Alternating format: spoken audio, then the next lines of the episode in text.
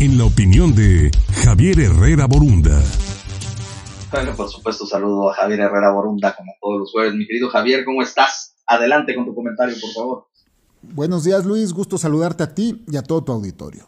En México, el programa de vacunación contra el coronavirus comenzó el 24 de diciembre.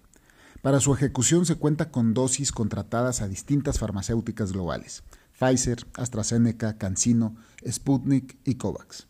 Todas ellas según revistas científicas especializadas con alto índice de efectividad. Ponerte la que te toque es bueno. No lo duden ni un instante cuando esté a su alcance.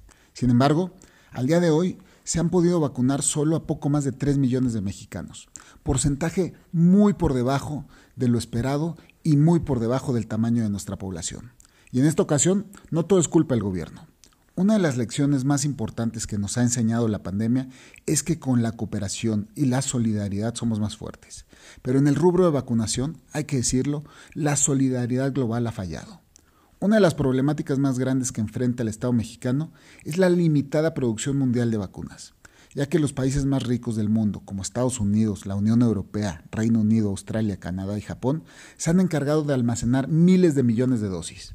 Hablamos de más dosis de vacunas de las que realmente necesitan para vacunar a toda su población. Al hacer esto, han dejado a las naciones más pobres con suministros sobrantes y un avance muy lento en sus programas de vacunación. Ese es el caso de México. No son todos los problemas que tiene México, pero es uno muy importante.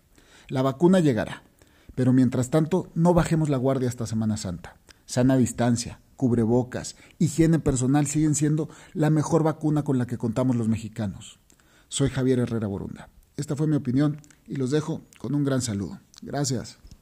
Muchas gracias, Javier. Que tengas excelente, excelente jornada. Y bueno, por supuesto, ahí, ahí el comentario.